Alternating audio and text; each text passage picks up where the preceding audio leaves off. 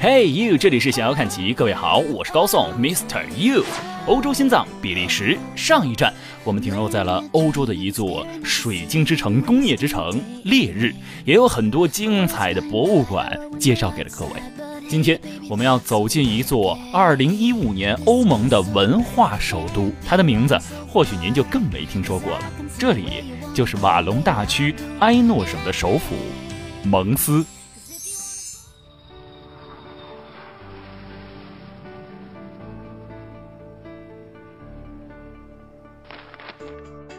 蒙斯是欧盟2015年的文化首都，是瓦隆大区埃诺省的首府，位于一座小山的山坡上。旅游者喜欢在山的高处来俯瞰整个小山城。蒙斯有非常丰富的历史文化底蕴，可以说是比利时大部分城市的典型代表。对英国人来说，蒙斯是他们在二次世界大战当中最先和最后战役发生的地方。而在现代，欧洲盟军最高司令部就在它的附近。蒙斯具有悠久的历史，罗马时代这里就修建了一个城堡，当时是一个日耳曼部落居住在这里。欧洲许多的城市在中古时代都兴起于一个修道院的周围，蒙斯也不例外。当时有一位贵妇人叫做沃尔德鲁，她在这里修建了一座修道院，蒙斯城就是从这里发展起来的。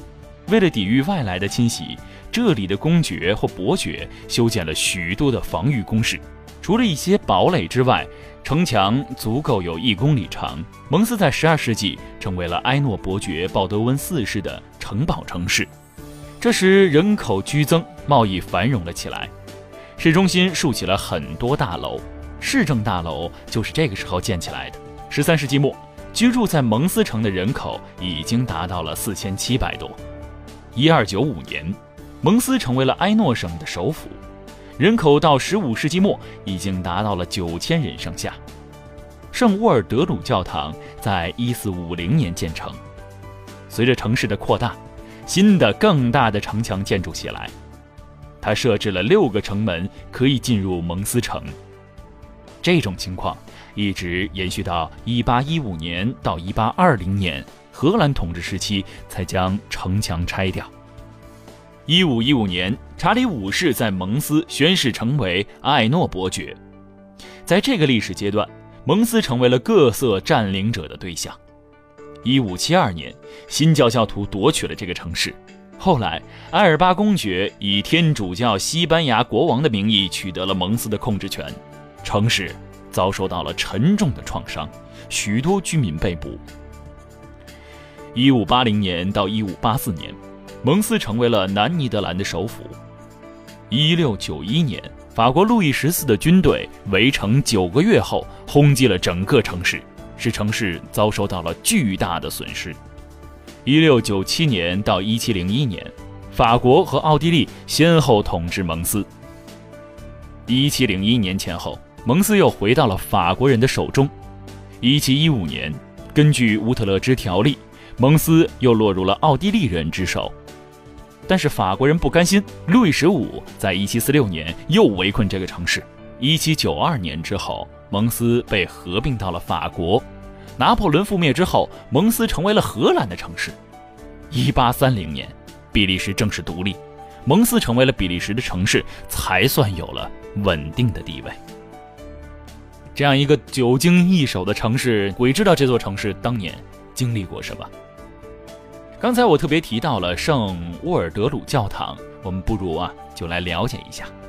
圣沃尔德鲁是蒙斯的守护神，圣沃尔德鲁教堂是以他的名字而命名的，并将他的骨灰盒供奉在神龛当中。圣沃尔德鲁生前是艾诺伯爵夫人，她生育有四个孩子。到六百五十六年，她的丈夫退休，进入一个修道院，她也成为了一个修女，并且建立了一个女修道院。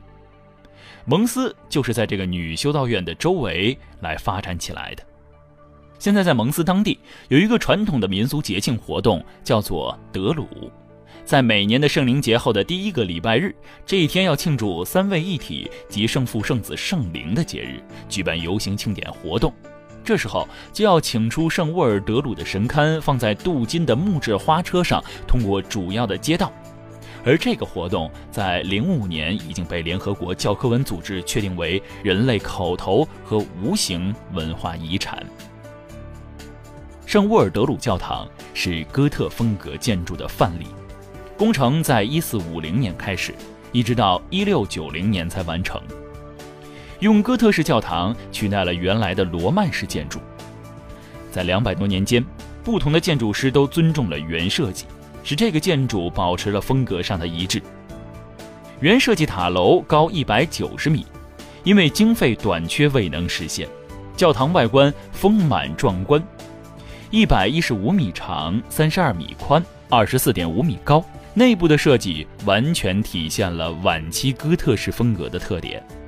十六世纪的时候，一个大理石十字架楼箱安放在中殿和唱经堂之间，用雪花石膏雕像做装饰。法国大革命时，楼箱被毁，但是雕像逃过一劫。一九三零年，雕像又放在唱经堂和耳堂中展示。教堂当中还有一辆镀金的木质车，在游行庆典的时候会用到它。要说到蒙斯，它的城市广场也不得不提。蒙斯城市广场的建筑非常的壮丽，哥特式的市政厅是主导建筑，这是一四五八年开始修建的。它的设计师也是那座世界上最漂亮的市政厅——鲁汶市政厅的建筑师。而你看到的蒙斯的市政厅不如鲁汶市政厅漂亮，主要原因是由于资金短缺而未能完成原设计。市政厅的第二层始终没有开建。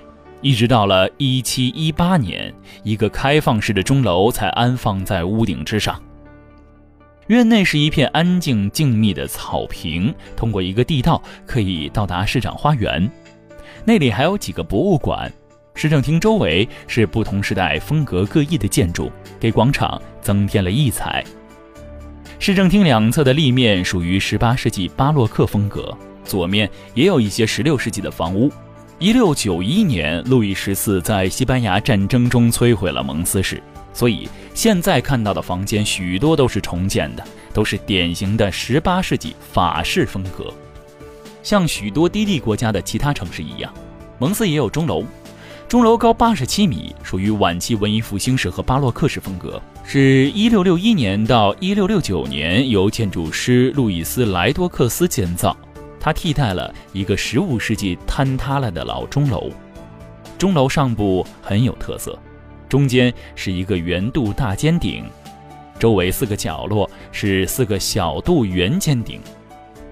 维克多·雨果曾经在给他妻子的信中写道：“想象一下，一个巨大的咖啡壶，在它下面有四个小咖啡壶，幸亏那个咖啡壶足够大，否则难看死了。”在市政厅大楼外面还有一个小猴子雕像，现在没有人知道猴子雕像背后的故事，但是却知道这是几个世纪以前已经存在的小雕像。